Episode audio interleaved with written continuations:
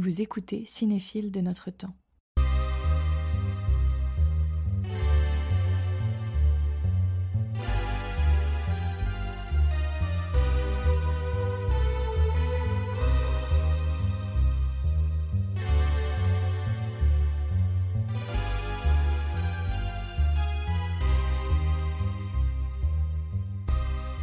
Notre invité est comédien et comme sa profession l'atteste, il a mille facettes. Nous avons essayé de savoir qui se cachait derrière cet acteur fidèle à un certain cinéma français d'auteur, d'Alain Guéraudy au frère Larieux, en passant par Claire Simon, mais nous n'avons trouvé que peu de choses, hormis deux yeux bleus saisissants et une moustache intermittente. Nous imaginions en savoir plus lorsque nous vous avons envoyé notre questionnaire, qui sert à la fois de dérouler à nos entretiens, mais aussi et surtout à deviner quel cinéphile et peut-être quelle personne êtes-vous. Et chacune de vos réponses ont été multiples, nous donnant plusieurs mondes cinématographiques à parcourir. Alors nous avons cessé de chercher des contours et nous nous sommes dit que ce sera beau de dresser avec vous ce portrait impossible du cinéphile que vous êtes. Alors bienvenue Christophe Paou et on est très heureux d'être euh, avec vous ici aujourd'hui et merci beaucoup d'avoir accepté notre invitation.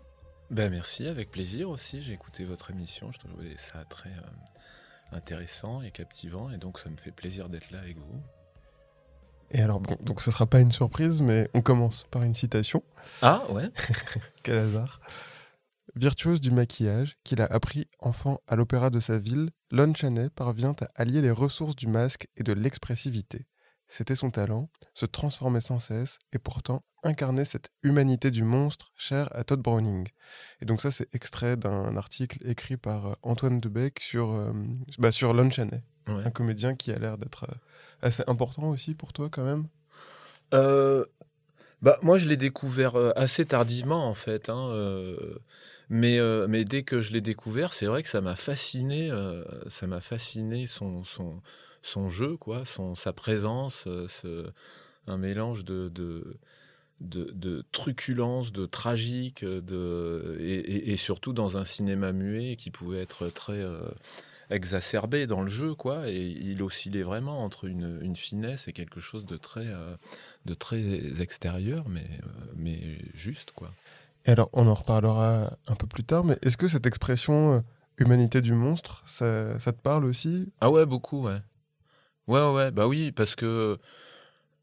Bah parce que pour moi c'est le c'est le comment dire c'est le moteur le cœur de l'humanité quoi c'est-à-dire que euh, et du cinéma c'est euh, ce désir répulsion euh, que, que, racontent un peu tous les films ou même bon la tragédie les les romans, les, enfin bref, même d'un point de vue social, quoi, le, le, côté monstrueux et attirant des gens. C'est-à-dire que bah, particulièrement en ce moment d'ailleurs, euh, avec ce qui se passe, euh, toutes ces, tous ces conflits euh, qui sont générés par des, par des idées de, de vengeance.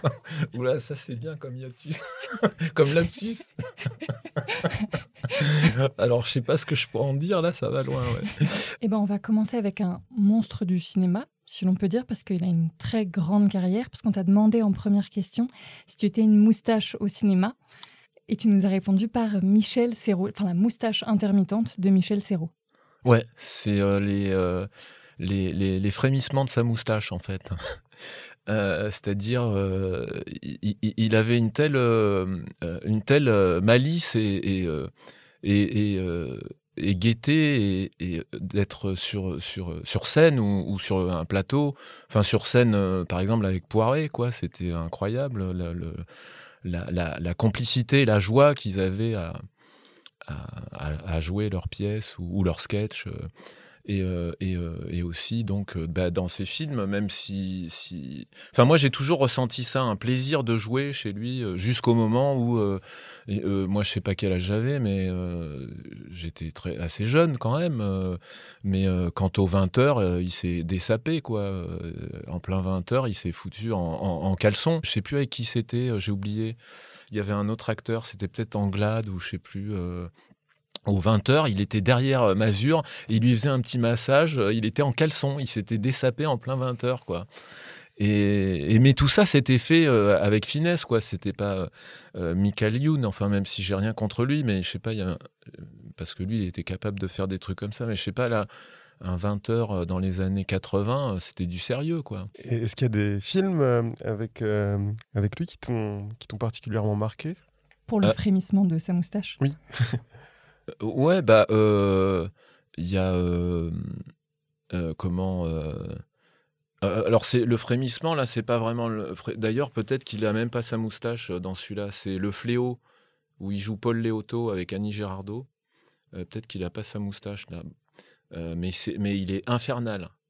Il est, enfin, c'est un, c'est hyper violent leur rapport. Euh, Paul Léoto, c'était un auteur des, années 60 jusque dans les années 80 peut-être, et ça s'appelle Le Fléau.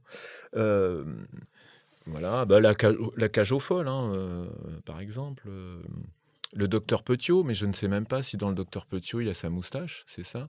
Il n'y a pas le chapelier aussi de je sais pas quoi, non? Euh, Ou l'horloger de Saint-Paul, je sais plus. Si, je crois qu'il a joué dans. Ouais, j'ai un doute. Mais ah, toujours est-il qu'il a joué dans des films assez euh, subversifs par moments aussi. Ouais. Euh, il a joué dans des films de. Bah, il a joué dans Le Miraculé de Jean-Pierre Mocky. Ah oui, c'est vrai. Quand même, ce qui n'est pas rien, de jouer chez Mocky. Ouais. Il a joué aussi dans des films de Jean-Yann. Il a joué chez Chabrol aussi. Et toujours des choses, enfin des films qui ont eu un certain succès commercial, mais, euh, mais avec un propos euh, politique aussi. Et, alors ces trois films-là qu'on vient de citer, il a la moustache pour le coup. Ah ouais, ouais, ouais, d'accord. Et c'est vrai qu'elle est pas facile, c'est pas facile de reprendre toute sa carrière parce que elle est tellement iconique qu'on sait plus dans quel rôle il l'a ou pas. Ouais, ouais, exactement. Elle est, elle est intermittente, c'est ça.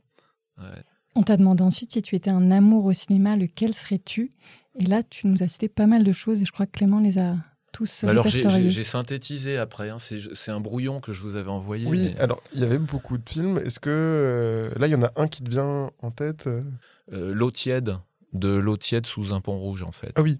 C'est-à-dire je, je, ce serait le, ce serait le, je serais le, je serais l'essence de la jouissance en fait. Mais c'est vraiment, c'est en toute humilité. Hein, c'est ce que j'ai imaginé. Est-ce que tu veux raconter un petit peu de quoi parle le film que... Pour qu'on s'imagine un petit peu. Bah oui, oui, oui, oui, oui, Bah, en fait, c'est. c'est, euh, euh, je, alors, je sais plus exactement le contexte, c'est-à-dire, c'est-à-dire que euh, c'est, une femme qui vit avec sa mère. et je ne sais plus comment elle rencontre ce pêcheur. Elle rencontre un pêcheur qui, qui, tombe fou amoureux d'elle. Ils ont, enfin, ils font souvent l'amour chez elle, au-dessus de la grand-mère qui en bas est sourde, je crois. Au Japon. Ouais, au Japon, ouais. De, je sais pas, dans les années 90 peut-être. Oui, c'est ça, fin 90, il me semble. Et, ouais, et, et, et c'est une femme fontaine. Et, donc, de, mais une femme fontaine, c'est une femme geyser même. Donc, c'est des, des, flots d'eau qui, qui, ont, alors on le voit pas s'il y a rien de, pornographique, mais c'est des flots d'eau qui, descendent euh, dans, une euh, rigole en pierre du premier étage jusqu'à la rivière, et, l'eau, elle, coule euh, juste à côté de la mer, quoi, en fait, ou la grand-mère, je ne sais plus. Et après, ils sont obligés de passer la serpillière là-haut parce qu'il y a de l'eau partout, quoi.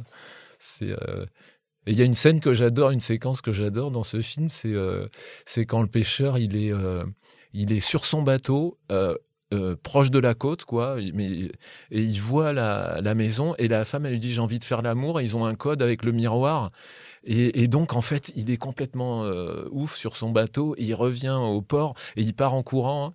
Et il y a un mec qui s'entraîne, un athlète, euh, et il le double à fond la caisse. Et puis il monte dans la maison, il, passe la grand-mère, il monte à l'étage et, hop, c'est parti. Euh, ils font l'amour. C'est ça. Et il faut savoir que donc cette jouissance provoque l'eau tiède qui fait remonter les poissons aussi. D'où le fait qu'il est pêcheur et que ça fait plaisir à. Oui, il y a plein de poissons à cette endroit. Oui, c'est ça. Mm. Et le troisième film? Et le troisième, euh, alors oui, alors ça c'est un peu un peu plus euh, triste. Euh, enfin pas, non, c'est pas triste parce que le film l'est un peu. C'est Elephant Man. Bah, c'est-à-dire on en revient au monstre et à la beauté quoi. Mais c'est pour moi ça symboliserait l'empathie finalement, l'empathie maximale quoi l'empathie des personnages de certains personnages dans le film et puis et puis l'empathie du spectateur pour cet homme quoi et je me suis demandé aussi euh, et l'admiration parce qu'il est brillant tout à fait et effectivement j'ai été un petit peu déstabilisé quand tu nous as répondu par Elephant Man et je me suis demandé si c'était aussi euh, effectivement l'empathie euh, du regard de Lynch sur, sur ces monstres, justement, aussi. Et puis pour ces comédiens. Oui, alors c'est vrai que j'ai pas pensé à, la place du réalisateur, à la place de Lynch, mais ouais, effectivement, bah lui, il adore ça, ouais, il, adore euh, manipuler, euh, enfin manipuler au sens marionnettiste un peu euh, les monstres, quoi. Il- jouer avec la monstruosité, quoi, de que, que y, y mettre de, de de la terreur et de l'humour en même temps toujours. C'est ce que j'adore chez lui, quoi. On t'a demandé ensuite si tu étais un paysage au cinéma, lequel serais-tu? Et là, tu nous as cité trois paysages très différents. Ouais. Le paysage de Tropical Malady oui. de Vera Cool, le paysage de Ata, Atanarhuat, pardon. Atanarjuat. En inuit, on dit Atanarjuat. Ok, Moi, je connais un peu l'in- l'inuit. euh. Ça marche. Bah, toutes mes excuses. Atanarjuat. Et le, le paysage de Blade Runner. Donc, c'est quand même trois paysages très différents, ne serait-ce que visuellement, mais aussi temporellement, géographiquement. Enfin, Ouais. Et j'en ai ajouté un autre. ok. C'est euh, c'est Essential Killing. Essential. Killing. Ah ouais. oui, C'est les entrailles de la Terre. Ah Au oui, donc- tout est différent. Et alors, Ouais. pourquoi ces paysages-là? Pourquoi, si t'étais des paysages, ce serait eux? Bah parce que c'est des paysages qui m'ont euh, qui m'ont marqué euh, cinématographiquement parlant, en fait. C'est des, des paysages hyper puissants. euh. Euh, la jungle, j'y suis allé un tout petit peu. Euh, bon, euh, les entrailles de la terre, non. Enfin, je veux dire, en Afghanistan, ce- ces, montagnes, là, je sais plus comment ça s'appelle, j'ai oublié. Oui, moi aussi. Euh, Enfin, c'est des, falaises, c'est des, enfin, c'est incroyable. C'est creuser des, des, des gorges étroites, hyper étroites. Bon, ça peut se rapprocher, euh, c'est assez beau. Des, des, des, des, westerns aussi, où il y a les canyons et tout, toutes les batailles. où- enfin, euh, donc c'est parce que c'est des paysages que qui m'ont marqué fortement. La, la ville de Blade Runner, je trouve ça complètement dingue. Bon, il n'y a pas que Blade Runner finalement, il y a d'autres villes ou alors euh, euh, dans, dans- dans le cinquième élément aussi, ce genre de ville, euh, de strates comme ça, de enfin Très, très futuriste. très ouais. futuriste, mais en même temps, ça raconte un truc social où, où- où bientôt on n'en sera pas loin, quoi. Je sais pas, tu vois. C'est Oui, puis c'est presque plus des ambiances que des paysages à un Ouais. moment dans le film. ouais, ouais, ouais. Ça, ça dévore euh, Aussi. dans les trois films, et dans Essential Killing, je me souviens plus, mais en tout cas dans les trois films, euh, il y a un côté où ça prend toute la place. Quoi. Ouais. Bah, Essential Killing, euh, c'est pareil. le- les humains, ils sont tout petits. Les Américains, ils arrivent, ils sont tout petits. L'Afghan euh, euh, Vincent Gallo, je crois, qui, qui euh, il est, il est dans une, euh, il finit dans une, il court un peu. En fait, c'est un peu comme un jeu vidéo où les humains sont tout petits. Euh, la jungle aussi, effectivement, il est tout petit perdu dans, dans la jungle.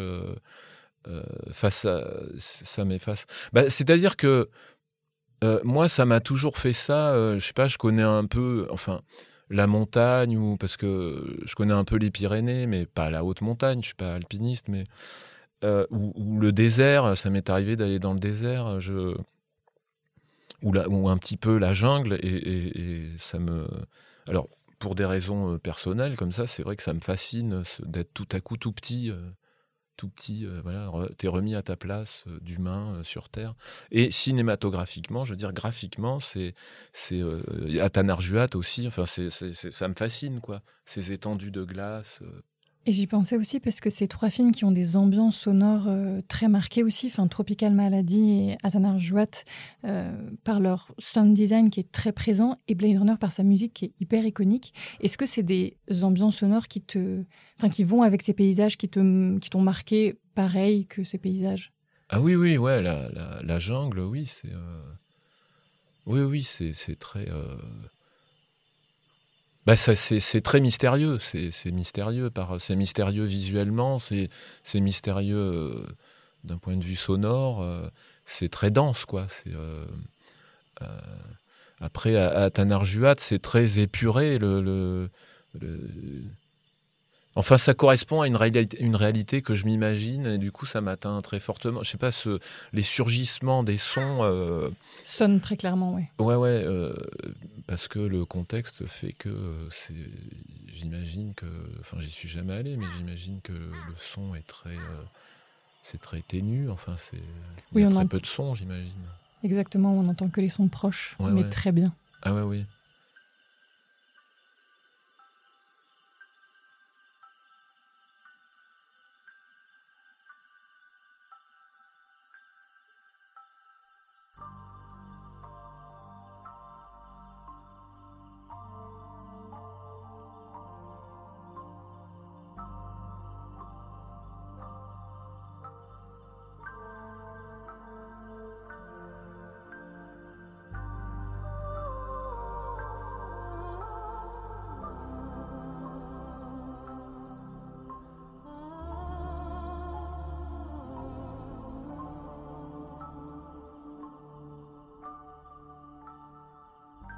Notre invité s'est parfois illustré au cinéma dans des rôles de personnages troubles, venant déranger les spectateurs trop confortablement installés au fond de leur fauteuil.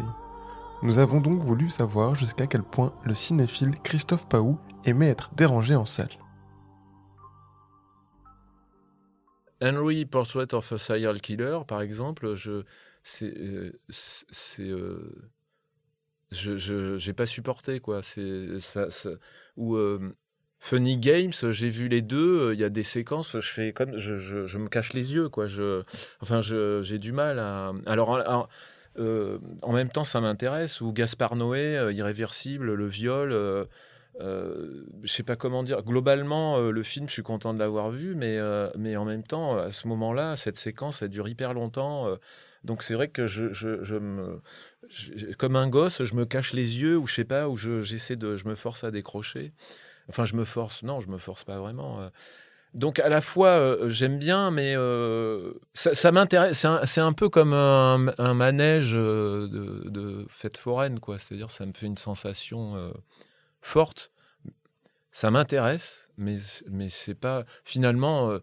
Je, préfère être brusqué d'une autre manière, brusqué d'une manière. Alors là, tu nous parlais vraiment de tes limites en tant que spectateur. Euh, et tu as préféré un autre mot justement pour euh, citer d'autres films? Tu nous disais que tu préférais être déstabilisé.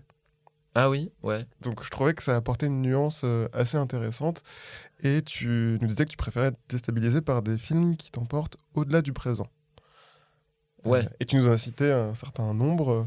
Ah, je sais pas s'il y en a qui te reviennent.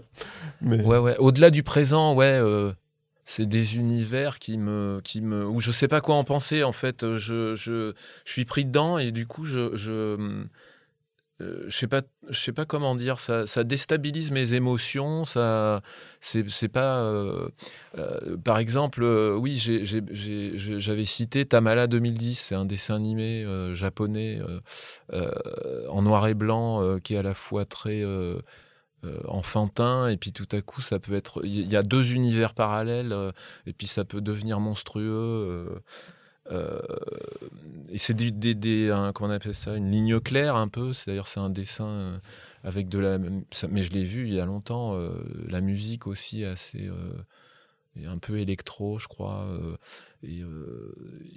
c'est à la fois voilà post euh, post-apocalyptique, enfin post-catastrophe, quoi, euh, on sent, et en même temps, ça peut être très beau dans une ville, c'est urbain. Euh, voilà, et je sais pas, quand j'ai vu ce petit chat, parce que le personnage c'est un, chat, je, un peu comme Astro Boy, quoi. Il y a un truc de naïveté. bon, voilà, ça me, je comprends pas, quoi. Enfin, je comprends pas. Ça me touche, et je cherche pas à comprendre. Euh, enfin, comme finalement, un, j'aime bien les films ou, enfin, ce genre de film où, où c'est comme un tableau finalement ou, de la danse, je sais pas, où il y a rien, il y a pas tout à comprendre. Euh, j'aime bien aussi, oui, j'avais parlé de Big Man Japan de Matsumoto.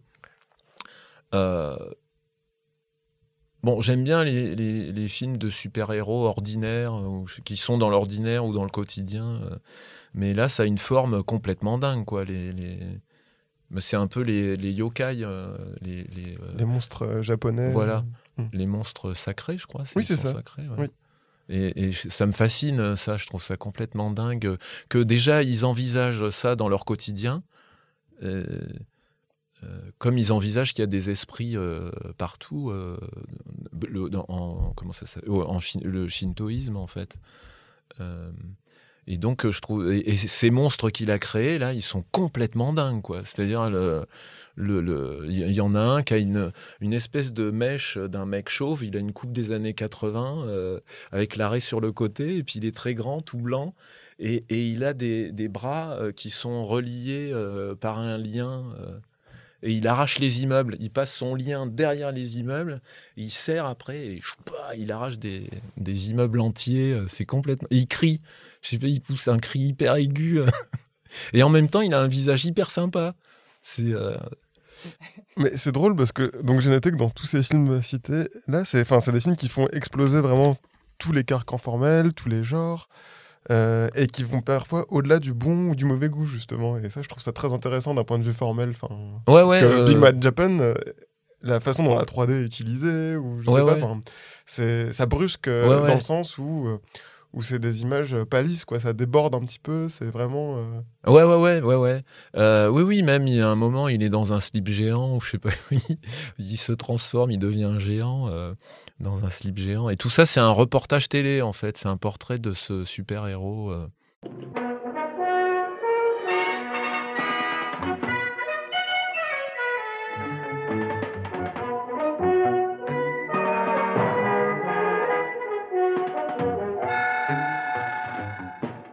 De temps à autre, Christophe Paou et sa moustache intermittente apparaissent à la télévision.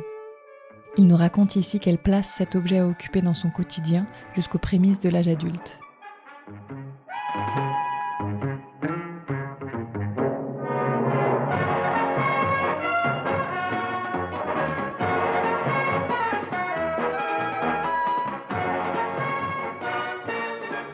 Ah ben moi, par exemple, les mystères de l'Ouest euh, ou Tarzan euh, avec euh, Wes Muller.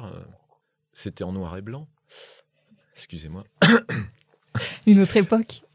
Ouais. Ah, c'était mieux avant. et donc, en fait, euh, ça, par exemple, ça a fait que euh, je, je, voulais être acteur. Mais je ne sais pas exactement pourquoi. Hein. Ça a surgi. Quoi. Euh, comme ça en moi à cette époque-là. quoi. C'est un peu truculent comme émission. Enfin, il y a un truc où la série télévisée Les Mystères de l'Ouest, euh, précisément, il y a un côté où c'est deux agents euh, qui vont résoudre des énigmes. Il y a peut-être un côté assez jouissif, peut-être dans le jeu. Oh non, bah, c'était comme amicalement vôtre. Hein, enfin, les rapports. Non, mais je veux dire les rapports des, des personnages, enfin des deux personnages. Il y a un côté très très amical et très mais, ce qui m'intéressait, euh, c'était euh, bah, le, western, tout ça. Il y avait un côté euh, comme pareil super-héros du quotidien quoi. Finalement, James West, il avait toujours c'est comme MacGyver, je sais pas, il avait toujours un truc pour se incroyable pour se libérer dans ses talons et et donc, c'était quoi la question? Je me rappelle plus. Tu, nous as dit que c'était ça qui t'avait donné envie d'être comédien, et ça, ça m'intrigue Ah oui, oui, oui, voilà. Ben oui, mais parce que dans Tarzan, il y avait, il y avait le côté. Donc, euh, les, Mystères de l'Ouest, c'était le côté western, et puis ça, James Bond, quoi, le mec. Euh, ouais. Mais James Bond aussi, ça m'a donné envie euh, de. Et puis, Tarzan, je trouvais qu'il y avait un côté. Bah, j'aimais bien le côté euh, justicier euh, de la forêt, quoi. et en même temps, il y avait un truc qui me révoltait, je m'en rappelle encore, c'est que euh, il y avait déjà, il y avait un racisme ambiant, quoi, finalement. C'est-à-dire, tu, tu, c'était toujours les Africains, les parce qu'il était blanc, Tarzan, les Africains, les locaux qui se faisaient qui portaient tout déjà, et pour des méchants blancs quand même. Hein. Ou pas, peut-être, mais je sais plus. Enfin, si, il y avait surtout des méchants blancs, à, part Tarzan. Mais euh, il se faisait bouffer par les lions, il tombait dans des, dans des euh, ravins. Euh, enfin, c'était horrible, quoi. De la chair à canon, quoi. Et, et, voilà. Et puis après, non, puis il y a eu aussi, j'ai cité les enfants du rock aussi. Oui. Parce que c'est vrai que les enfants du rock, ça, c'est, ça, c'est une autre période, une, une adolescence un peu tardive, où en, en fait, de voir certains concerts, c'est ça qui m'a donné aussi envie euh, d'être acteur, en fait. De voir euh, Jim Morrison. Ouais, bah ouais, je le voyais à la télé, ouais.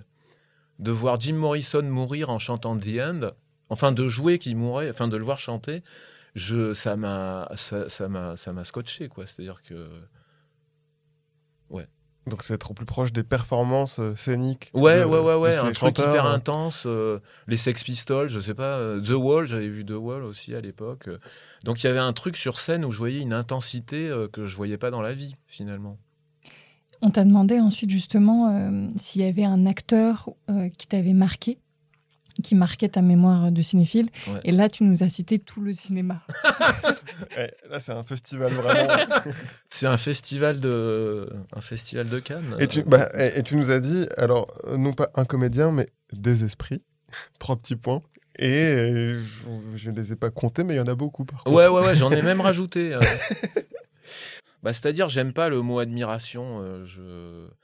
Mais je sais pas, c'est des, des gens qui m'ont marqué. Je dis des esprits parce que, parce que parfois, souvent, euh, je, je pourrais ne pas euh, citer de film, en fait. C'est-à-dire, c'est- mais c'est des gens qui m'ont, marqué. J'ai plein d'images en tête de, de films euh, où. Qui ont leur vie propre, en fait, en dehors des films. Oui, un peu, ouais, ouais, ouais, c'est pour ça. Je, donc, euh, je me rappelle, euh, je me rappelle de, de- de séquences fortes de, de ces actrices ou acteurs, quoi, en fait. euh. Dernièrement, ouais, j'ai découvert euh, le, le cinéma de Rizzi, les, enfin, les, tous ces, fi- je connaissais avant le- les monstres ou, euh, ou le pigeon. Euh, mais là, j'ai découvert ces films récemment. donc, j'ai découvert Alberto Sordi. Je trouve qu'il est génial, ce type. C'est, euh, il est magnifique, quoi, dans, dans le jeu, dans la façon qu'il a d'être là, quoi. Euh, ça me fascine. C'est donc du coup, ouais, c'est des, c'est des moments intenses que je reçois. euh. Et que tu gardes. Ouais, par exemple, Al- Alberto Sordi, il y a dans comment une vie difficile, ça s'appelle. hein. Je, je sais pas si vous l'avez vu, mais Oui, il y a longtemps. oui. à la fin, il est, complètement désespéré. Il part d'un, d'un- d'une, soirée dans une, sorte d'hôtel de luxe où il a rien à faire. Il, il suivait son ex-femme. euh, Il se fait, jeter, quoi. Et, euh, il sort de là euh, à moitié euh, un peu sous. euh, et, euh, il poursuit la voiture et, et il se tape. euh, il- je sais pas s'il a fait exprès ou pas, mais il se tape la main sur la voiture qui part. Genre, il s'est fait mal, il, il, comme s'il n'a pas fait exprès. euh, c'est- sa femme qui part avec un, copain à elle euh, dans une décapotable. Ils sont sur le bord de, l'Adriatique, peut-être, je ne sais pas. Une longue route euh, près de la mer, et euh, donc en noir et blanc. Et il y a des voitures, quelques voitures, parce qu'on sent qu'il est tôt, il est 5 heures du mat ou, ou 4 heures, je ne sais pas. Enfin, 5 heures, il commence à faire jour. Il y a des voitures qui arrivent à contresens comme ça, et lui, il est au milieu de la route. Et il y a les voitures qui arrivent et il se décale à peine un peu, comme un toréador, pour les faire passer. Elles vont pas très vite. Hein. Et à un moment, il se met à cracher sur les voitures. Il fait comme ça. C'est complètement dingue en fait euh, de faire ça. Je, je sais pas si, je sais pas, c'était bizarre de cracher sur les voitures.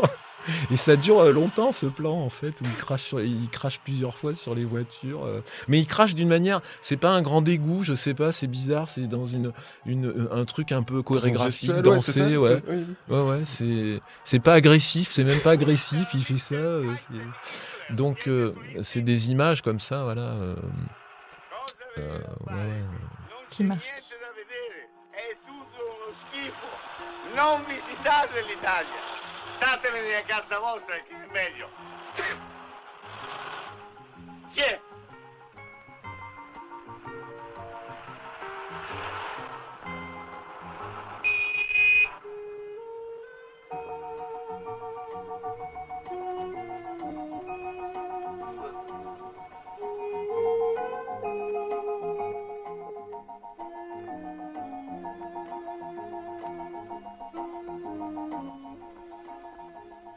T'a demandé si tu avais un film que tu conseillais à voir en plein air, au bord d'un lac.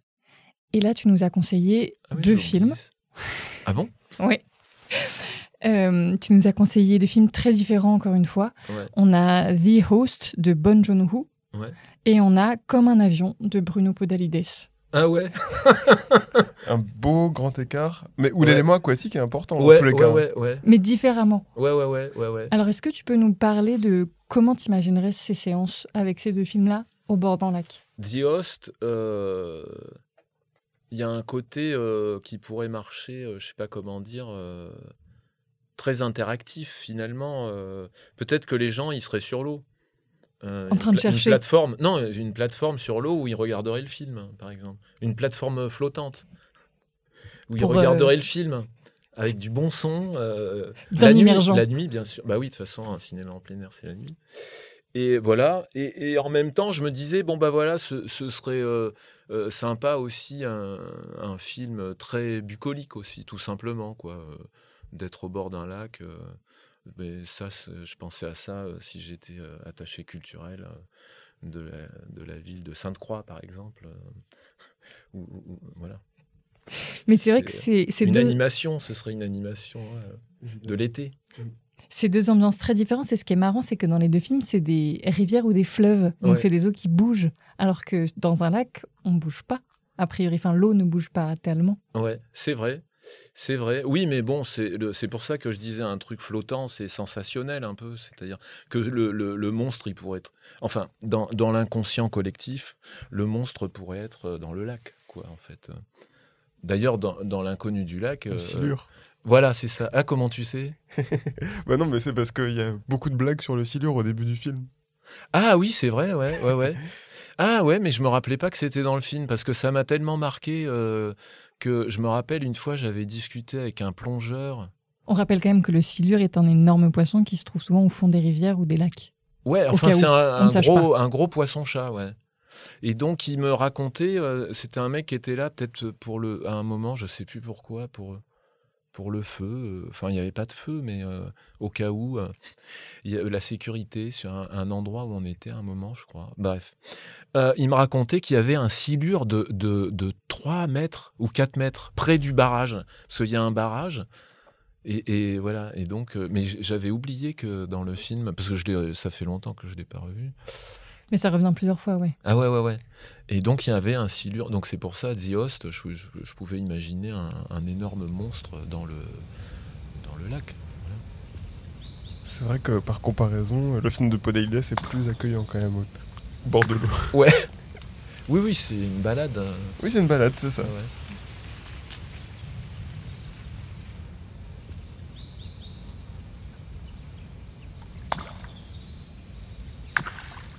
Pour sa carte blanche, notre invité invoque Todd Browning, cinéaste des monstres et du mélodrame, à travers son film de 1927, L'inconnu. Christophe Paou prête sa voix à l'acteur muet Lon Chaney, aka le manchot Alonso. Bah, je vais faire euh, comme si j'étais euh, Lon Chaney, quoi. Mais je suis pas. Enfin, c'est encore une fois en toute humilité. hein, c'est Évidemment. une- la règle du jeu, quoi. Exactement. Je suis Alonso, manchot, et je suis lanceur de couteau dans un cirque. On est dans ma roulotte. J'offre un cadeau, euh, un beau châle brodé, à la femme que j'aime, Nanon. Elle se regarde ravie dans le miroir quand Zanzi, son père, entre furieux parce qu'elle est chez moi. Il me rappelle que je dois la laisser tranquille. Elle fuit. Il se rue sur moi avec sa cravache et me bat. Kojo, le nain, mon assistant, ne peut rien faire. Comme je suis manchot, je tente en vain de me protéger avec les pieds. Malabar, l'homme fort du cirque, déboule et attrape Zanzi et le jette dehors. Je le remercie chaleureusement. Il est aussi amoureux de Nanon. T'as de la chance, toi, tu peux la serrer dans tes bras? Il me montre alors ses bras musclés avec lesquels il a pu m'épargner des coups. On est comme complices, on se sourit. Écoute la chanson de ton sang, va la voir. Il sort, fier de lui. Je dis à Kojo que personne ne l'aura, sauf moi. Pendant qu'il m'aide à me déshabiller, je vois Malabar par la porte ouverte, devant la roulotte de Nanon, en train d'essayer de l'embrasser, brusquement. Kojo défait le cordon de mon corset et l'enlève. Mes bras surgissent. Si la police savait que j'avais deux bras et qui j'étais vraiment, il serait content. Ce qui amuse beaucoup Kojo. Voilà, c'est une séquence, euh, une séquence du film euh, L'inconnu de Todd Browning. Bah, merci, bravo déjà pour, euh, Et, et alors, est-ce que tu peux nous raconter pourquoi tu as choisi ce film et cette séquence en particulier? Je sais pas, il y a des choses qui sont atemporelles, je trouve, et ça, euh, je suis, euh, ça me, ça me scotche quoi. Enfin, ça peut être. Je me rappelle une fois à, Rome, j'avais vu des sculptures euh, étrusques et et les visages, les les, les, les, sculptures des personnes ou des objets. Enfin, c'était tellement d'une finesse incroyable et c'était le mouvement dans les cheveux, c'était complètement atemporel. Et Bon, bien sûr, c'est daté, puisque bon, c'est du cinéma muet, mais, mais je, à la fois, il y a un truc atemporel pour moi, c'est-à-dire que, comme, ou comme une tragédie grecque, c'est-à-dire qu'il y a, y a quelque chose qui, qui, qui je pense, euh, euh, qui mystérieusement, euh, qui touchera tout le temps, tout le monde, si on prend la peine de, de le regarder. Et puis encore une fois, bon, bah là, ça, ça, joue. euh, enfin, c'est. Oui, il y a aussi la notion du monstre, encore une fois, et de l'amour mélangé. Pour le coup, euh, un truc à la fois très naïf et très méchant et, très mystérieux. Euh, même dans la photo, quoi, il y a un truc. on a l'impression que c'est regardé par un, trou de serrure. C'est.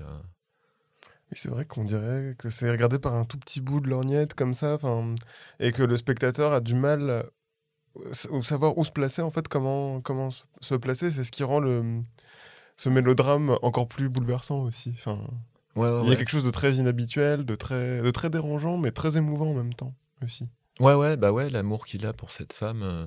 Mais après, c'est vraiment euh, paradoxal, puisque on comprend qu'il est. euh, Enfin, c'est quand même un criminel, quoi.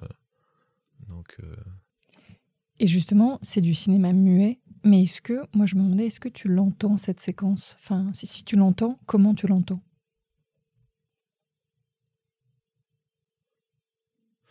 Euh,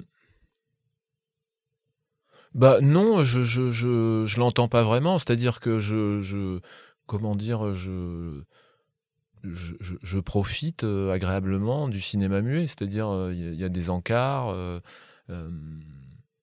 Mais tu t'imagines pas du tout de son? Je crois pas. Bizarrement, euh, non. Bizarrement, non, non, non. Mais même quand on voit le cirque et tout, euh, je, je, bah, je, je, je l'imagine. Enfin, je, je veux dire, je le suppose, mais je, je, je n'entends pas. euh, je n'entends pas. Je, je, voilà, je n'entends pas les, les gens qui applaudissent ou je, je vois qu'on me dit qu'ils applaudissent. Enfin, comme un témoignage. Enfin, je sais pas. Ouais, comme un témoignage ou. Mais je, je, je suis pas dans l'ambiance même je sais pas, le mécano de la générale, euh, j'entends pas forcément les, les locomotives, quoi, je sais pas.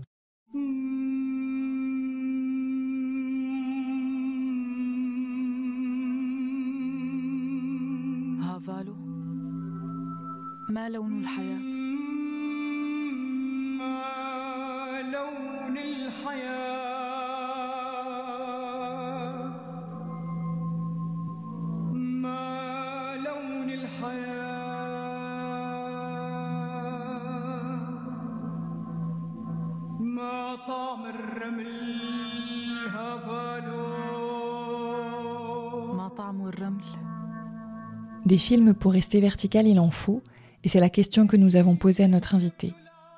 La saisissant au premier degré, Christophe nous a parlé de deux films chocs qui l'ont marqué dans sa cinéphilie.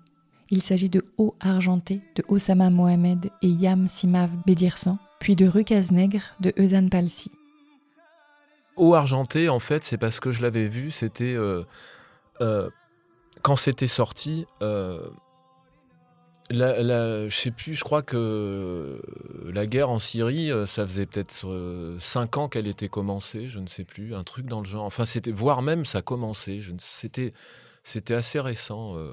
Et quand j'ai vu ce film, euh, là, je me disais. euh, bah, Christophe, un jour tu seras ministre de la Culture ou ministre euh, de l'Éducation. Ou de l'économie. Ouais, euh, de l'économie, ça je l'ai été plusieurs fois euh, Oui, au théâtre et au, au cinéma.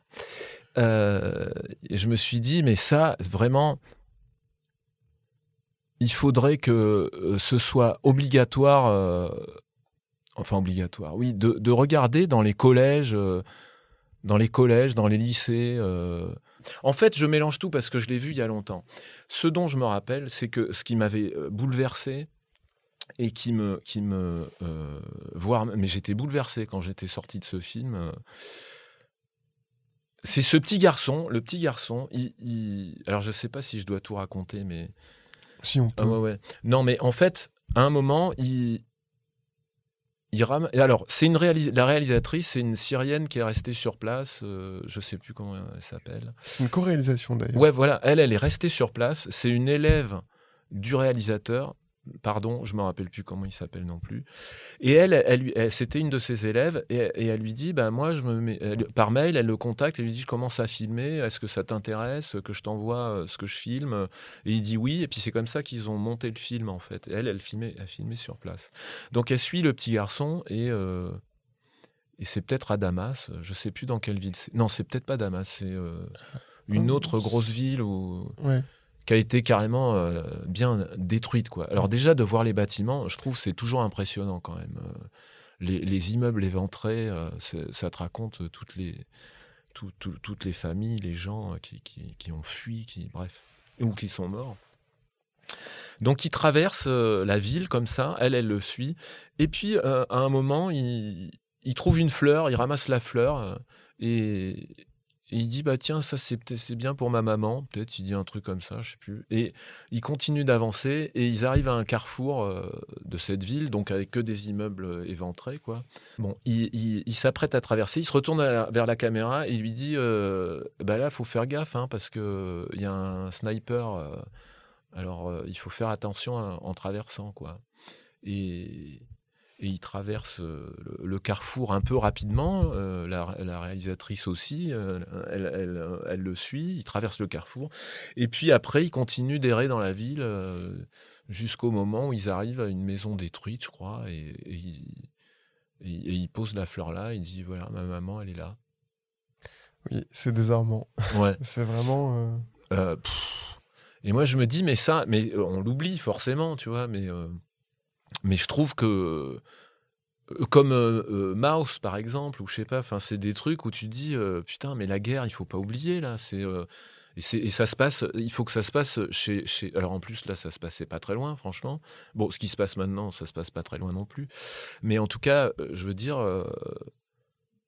je comprends pas pourquoi c'est pas montré, parce que c'est par la, par la jeunesse qu'on peut, dans les collèges, ou qu'on peut sensibiliser. Alors ça marche pas forcément, mais Mais c'est une vraie question de montrer ces images ou pas, parce que c'est des images qui sont sensibles dans tous les sens du terme, enfin dans le sens, c'est un vrai questionnement que plein de gens se posent. Est-ce qu'on les montre ou est-ce qu'on ne les montre pas, ces images de violence, parce qu'elles existent, elles témoignent d'une réalité. Est-ce que tout le monde a envie de les voir ou pas? Surtout que la première partie du film, euh, c'est beaucoup d'images euh, qui ont été tirées sur YouTube, enfin sur Internet en général. Et c'est des images euh, à la fois de, de victimes et de, Ouais. et de bourreaux, en fait, Ouais, euh, littéralement. ouais, ouais, ouais, et, donc elles sont dans une très très basse qualité, projetées sur un très grand écran. ouais, ouais, Donc ça fait comme, de façon quasi abstraite, des pixels de violence aussi qui, qui bavent. Enfin, c'est... Ouais. Donc ça, ça sort les images de leur flux, de là où elles étaient pensées, ou Ouais.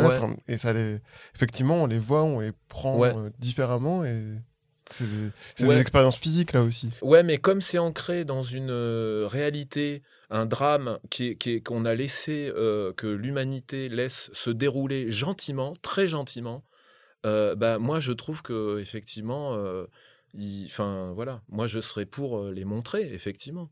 Comme euh, nos tourneaux, euh, c'est très beau euh, de euh, Rossi. Euh, Oui, Federico aussi. oui. Ouais, Federico Rossi. Ouais, il y a, il y a une, une scène qui est euh, bouleversante, euh, les enfants qui montent les dessins là. Waouh Mais mais je- c'est pareil, c'est un truc. euh, je trouve que ça devrait être montré euh, dans, dans les collèges aussi pour, pour dire mais la guerre c'est ça dans les collèges du monde entier quoi c'est la guerre c'est ça quoi c'est euh, parce que l'homme oublie je sais pas euh, bizarrement on oublie quoi C'est ça et c'est pas ça à la fois. Enfin, il y a toujours ce médium d'image aussi. Enfin, dans le sens. Bah. euh, et c'est ce qu'on a reproché au film Nos tourneaux, Ouais. justement, c'est de euh, d'esthétiser parfois un petit peu trop ouais c'est vrai cette vrai guerre. Et donc, il y a toujours cette peur aussi de c'est vrai d'avoir que des images. Bien sûr, mais cette séquence-là, elle est admirable. Je veux dire, les, euh, les enfants qui ont fait les, dé- c'est une réalité. C'est pas mis en scène, c'est pas, c'est pas esthétique. C'est une pièce comme ici, euh, des murs euh, avec des néons. c'est, très simple. Et il y a tous ces dessins et les enfants racontent les dessins horribles mais ils ont une façon de le raconter qui est un peu détachée, un tout petit peu. Et je trouve que c'est, voilà, c'est une, c'est, moi je, je suis pas. Bien sûr, après, pour moi, ça n'a rien à voir avec BFM ou, euh, ou, ou je ne sais quoi. euh, euh, c'est, ancré dans une réalité avec des gens qui vivent cette réalité. Et, c'est un, pour moi, c'est il y a une objectivité dans ce film dans le sens où, bah, c'est vrai qu'il y a eu des tortionnaires, qu'il y a eu des trucs horribles, des, enfin, il y a une, il y a une réalité en fait. Pour moi, c'est pas et qui est cet enfant au milieu. Enfin, moi, en tout cas, voilà, c'est- globalement, ça m'avait bouleversé. Et, euh, Mais de la bonne manière. Ouais, Si on peut ouais, dire. Ouais, ouais, ouais, ouais, ouais, ouais. Et, euh, et rue Cazenègre, euh, bah, c'est euh, par rapport au racisme, en fait. c'est par rapport au racisme. Tu peux nous raconter un peu le film? Parce que peu de gens le connaissent finalement. Oui, oui, ça se passe en Martinique dans une plantation, euh, dans une plantation de, canne à sucre. Ce qui se passe, c'est que, en fait, ce qu'on voit, c'est-à-dire que moi, à un moment, je m'étais renseigné sur ça euh, par rapport à, Christiane Taubira qui voulait euh, faire un jour commémoratif de l'abolition de l'esclavage. Il se trouve qu'aujourd'hui, ce jour-là, il est différent en Martinique, en Guadeloupe et en métropole. Ce qui est complètement dingue quand même, parce que c'est une histoire horrible aussi. euh, euh, enfin, c'est un crime euh, contre l'humanité énorme, quoi. Et, donc, on n'arrive pas à. Avec, je, dis ça avec ce qui se passe, le rapport que la France a avec l'Afrique et tout ça, quoi. Par exemple, il y a, des pays, je sais plus, le- les Belges, je crois, à un moment, ils ont présenté des excuses au, au Congo. Bon, c'est symbolique, hein, mais euh, bref, tout le passif de la France euh, et tout ce qui se passait dans les années 70 et 80, euh, tout le racisme envers les Arabes, euh, les Maghrébins, à qui on avait dit après, euh, après la guerre d'Algérie, bah, venez travailler chez Renault, et puis on les a foutus dans des, dans, dans des euh, containers de la Sonacotra, ça s'appelait à l'époque. euh, euh, et puis après, il y avait plein, il y avait des ratonnades, ça s'appelait comme ça. Moi, c'est pas une légende, ça existait. Hein. Donc, le- la rue Cazenègre, en fait, ça racontait, ça raconte le, je crois qu'un c'est pour ça que je ne sais pas trop le situer, mais il y avait le Code Nègre. En fait, euh, Napoléon, le deuxième Napoléon, euh, il, euh, comme la, canne à sucre, ça a été le truc le plus rentable qui ait jamais existé en termes d'entreprise. C'est-à-dire que forcément, il y avait plein de gens qui travaillaient, qui travaillaient bien et qui n'étaient pas payés. Donc, euh, donc à l'abolition de l'esclavage, ils ont dit euh, ah bah écoutez, on va on va vous donner euh, vos cases. En fait, elles vont vous appartenir maintenant. Donc vous serez, vous, vous serez libre, en fait, d'aller, d'aller dans vos cases et rester dans vos cases. Sauf que le code noir, le mec, il dit, ah ben non, maintenant, il faut quand même continuer à travailler. Donc vous allez être payé et vous allez continuer à travailler dans la, dans la plantation, quoi. Sauf que c'était, ça restait... euh, Enfin, ils n'ont pas le choix. Oui, en ça. fait, ils Bah, n'ont pas, le choix, puis surtout, ça restait très violent quand même. Mm, mm. C'est le- tout le, après, il y a tout le truc derrière euh, de, de euh, en Martinique, par exemple, ou ailleurs, hein, mais euh, tout le, le- tous les viols de, organisés, quoi, enfin, qui ont été pérennisés, euh, même pendant l'esclavage, euh, enfin, le droit de cuissage, tout ça. euh, donc, c'était, ça existait. Et, et- et pour moi, dans, dans Rue Cazenègre, ça parle de, de ça. Et alors, il y a à la fois un truc très beau de, de, de vie de famille, et puis c'est un peu colorisé. C'est comme si c'était colorisé. C'est- les couleurs sont très belles.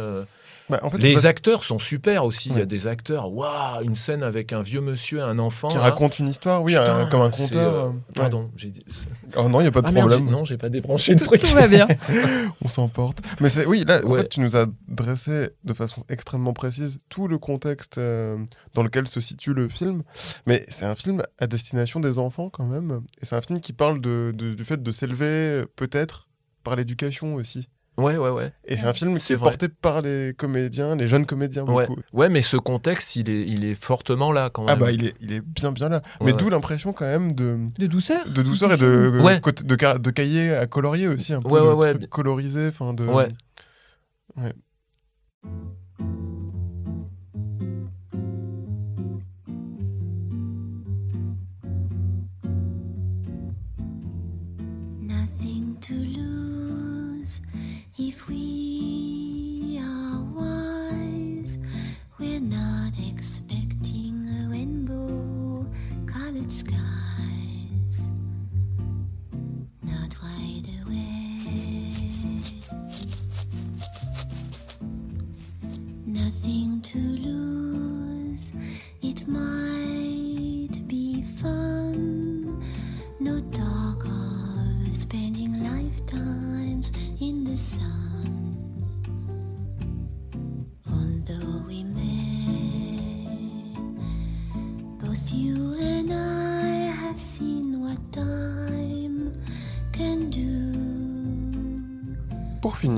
Christophe Paou nous raconte pourquoi il aime trouver refuge dans la maison burlesque de The Party, la comédie délirante du tandem Blake Edwards-Peter Sellers. The Party, en fait, c'est parce que euh, refuge, euh, c'est, euh, comment dire, c'est vraiment refuge. C'est-à-dire, je, me rappelle que le Noël dernier, C'est un peu comme à une époque, il passait toujours la Grande Vadrouille à la télé. Moi, m- euh, il y avait ma famille qui était euh, chez moi à Noël euh, dernier, enfin mes, mes parents, enfin bref. Et ils avaient jamais vu The Party, quoi, en fait.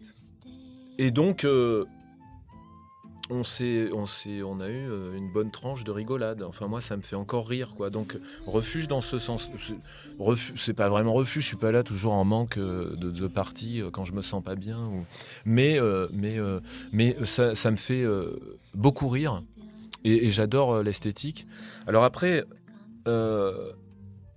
j'ai, entendu dire, je connais des. récemment, j'ai rencontré des jeunes. Euh, non, mais je veux dire, j'étais. Cette espèce rare. Ouais, j'étais dans non, mais j'étais dans un univers euh, sur un tournage où, où j'étais le plus vieux quoi et, la- et les, euh, les jeunes c'était des gens qui avaient euh, la, la vingtaine quoi, 23 ans euh, et il y en a une elle, elle m'a dit que elle avait des amis qui étaient qui étaient partis quoi, qui étaient sortis euh, de la projection qui supportaient pas parce que bon bien sûr, c'est vrai qu'il y a un, euh, euh, le blackface euh, Oui, un truc qui est. Enfin, un acteur qui est grimé. et Voilà, qui c'est joue, ça. euh, Oui, Peter Voilà. Sellers, effectivement. mais l'acteur mais indien, oui. Mais euh, pour moi, je, je le prends. euh, pour moi, je le prends comme un clown. Et d'une part, je, je- je ne trouve comme un, oui, comme un clown. C'est-à-dire que le clown, pour moi, euh, il est à un endroit où, euh, comme le fou du roi dans les tragédies aussi, enfin dans, chez Shakespeare, où, il est à un endroit où, où où il dit une vérité et que c'est pas du cynisme. Enfin, c'est pas. euh, moi, je le le prends pas comme ça. C'est-à-dire pour moi, c'est un déguisement. euh, euh, et parce que c'est après c'est une relation artistique entre Black Edwards et, et, et Peter Sellers. je, ne prends pas ça comme du racisme en fait. L'intention de, de l'artiste de Black Edwards ou de Peter Sellers, je, je- c'est- c'est-à-dire que je, n'arrive pas à ressentir la même chose que je pourrais ressentir euh, face à Michel Leb, euh, qui dit c'est pas mes narines, c'est mes lunettes. Ça, par exemple, ça me choque. Je sais pourquoi lui, ça me choque, mais, je, je, je n'a- je- je n'arrive pas à expliquer pourquoi euh, dans la The Party, ça me choque pas. C'est une bonne question. Après, bah, bah, déjà parce que l'humour de The Party repose beaucoup plus sur des ressorts euh, euh, du décor, sur des ressorts burlesques, sur le mouvement aussi, Ouais, puis- euh, sur la maladresse. oui, et- oui, oui. Et donc, il n'y a pas de blagues euh, Voilà, c'est Raciste, ça. ouais. euh, Oui, oui, oui. qui puis- sont prononcées, en tout cas. Et puis ceux Oui. qui sont objectifiés, ce sont les autres invités de cette fameuse partie. Le personnage de Peter Sellers ne l'est pas du tout. Oui, oui, oui, oui, mais moi, c'est pour ça, je, enfin, en tout cas, pour moi, ça, ça, ça me choque pas, quoi, ça, ça fonctionne. Enfin, je suis, je, je suis en empathie, euh, je suis en empathie pour lui. C'est-à-dire, euh, c'est pas de la moquerie, quoi, en fait. euh, je, ouais, c'est ça qui est beau, justement, c'est qu'il y a une sorte d'empathie pour, ce, pour, ce, pour cet homme. Ah bah, c'est très tendre de ce point de vue-là, ouais, effectivement. ouais. Bah oui, oui, oui. Donc c'est pas c'est pas du blackface quoi, parce que le blackface c'était méchant. Enfin c'était ça, ça avait une vocation euh, très euh, Raciste. bah oui surtout dans le contexte. euh, ouais, c'était très raciste, ouais, c'était cruel. hein. Enfin c'était une époque où on pendait les les, euh, les Afro-Américains dans les arbres, hein, où on les faisait brûler en toute légalité quand même. Donc c'est alors que là bon c'est même si bon l'Angleterre a, a colonisé l'Inde, mais et qui peuvent être très racistes aussi. euh. Enfin, Bah, ça se voit au début d'ailleurs, la, la séquence d'ouverture, c'est une séquence Ouais, On aurait pu croire que c'est une séquence d'un film historique. ouais. Et finalement, on est trompé parce qu'en fait, c'est une séquence de tournage d'un Ouais, film historique. Et finalement, on est retrompé parce qu'on finit par euh, rentrer dans le film par cette fameuse soirée euh, qui donne le titre euh, au film. Mais d'ailleurs, c'est si on commence à analyser le truc, c'est que en fait, c'est un, un- ce- ce- c'est un Indien. En fait, on voit des soldats anglais, on suppose qu'ils sont en Inde. Euh, et donc, c'est un Indien qui fait tout foirer, en fait, qui les, qui les, il les abat totalement. Qui, qui ne veut pas mourir, en fait. Ouais, ouais, ouais, ouais, ouais. C'est, c'est un postulat euh, assez, assez fort, assez libertaire, quoi. Tout comme le film euh, lui-même, finalement, qui quasiment déborde du cadre. En Ouais. plus, euh, euh, la fin, euh, bon, c'est difficile de tout décrire euh, tellement il y a de détails. Enfin, ça fourmille de, de choses dans tous les sens. Ah ouais, ouais, ouais. Non, mais en plus, Le film déborde vraiment. Ah ouais, ouais, ouais, non, mais c'est moi j'adore, hein, c'est magnifique. euh, le jeu de, de Peter Sellers, euh, pff, euh, non, mais euh, quand il a envie de pisser, qu'il regarde le concert, c'est waouh, c'est c'est c'est magique quoi. Enfin, c'est hyper dur à faire, j'imagine. Oh, un truc de dingue, de tenir ça, waouh, mais il le fait à merveille quoi. C'est c'est à pisser de rire justement. Et puis cette scène de repas, et puis la maison Ouais, en bah elle-même, oui, qui est oui. une maison à trucage. Ah bah ouais, ouais, ouais. Ouais, c'est un décor euh, Bah fabuleux. oui, et puis quand il est là-haut, qu'il y a la fuite, euh, le tableau et tout, enfin c'est... euh, Oui, ça faisait très Mr Bean. Bah oui, oui c'est ça, ouais, ouais, ouais, ouais. Un oui, peu Jacques Tati aussi. Complètement. Ouais, Enfin, oui, mais, euh, quand- oui, mais plus... euh, Juste pour les décors avec ouais, les ouais, fontaines, les bien sûr, ouais, trucs ouais. qui bougent. Et... Ouais, ouais, ouais, mais sans sobriété, quoi. C'est ça. De la finesse, mais sans sobriété. Ah, ça, c'est sûr. Ouais. Et, et alors, bon, là, c'est très difficile de faire une transition avec Koyanis Kati, mais. Bah si, parce que c'est le refuge. Oui. à Mais ça, en fait, euh, là, là, pour le coup, euh, à une époque, ça m'avait paru comme un, ça m'avait paru comme un vrai refuge. C'est-à-dire que euh, j'avais découvert ça. Enfin, c'est un copain qui m'avait décou- fait découvrir ça. euh, euh, Koyanis Katsi, Poyanis Katsi, et l'autre, je sais plus. euh, C'est vrai que c'est une trilogie, euh, Kat- Ouais. la trilogie Kati, effectivement. Et donc, c'était une époque où, euh, où je fumais pas mal de joints. Enfin, pas mal. Je, je fumais des joints le soir. c'était une expérience que j'avais fait pour des raisons thérapeutiques. Je m'étais dit, tiens, tu, je vais fumer un joint tous les soirs. Et, euh, et je regardais euh, Koyanis Katsi. Et c'est vrai que là, je m'en suis rappelé, en fait. Et euh, c'est vrai que j'avais eu euh, effectivement cette sensation de refuge, c'est-à-dire un truc euh, mystérieux dans lequel j'étais happé et qui me faisait du bien. En fait, c'est bon, c'est plus fin que ça, mais euh, bon, je l'ai pas revu depuis longtemps, mais mais comme les lampes des années 80 là. lave? euh, Ouais, c'est ça. ouais.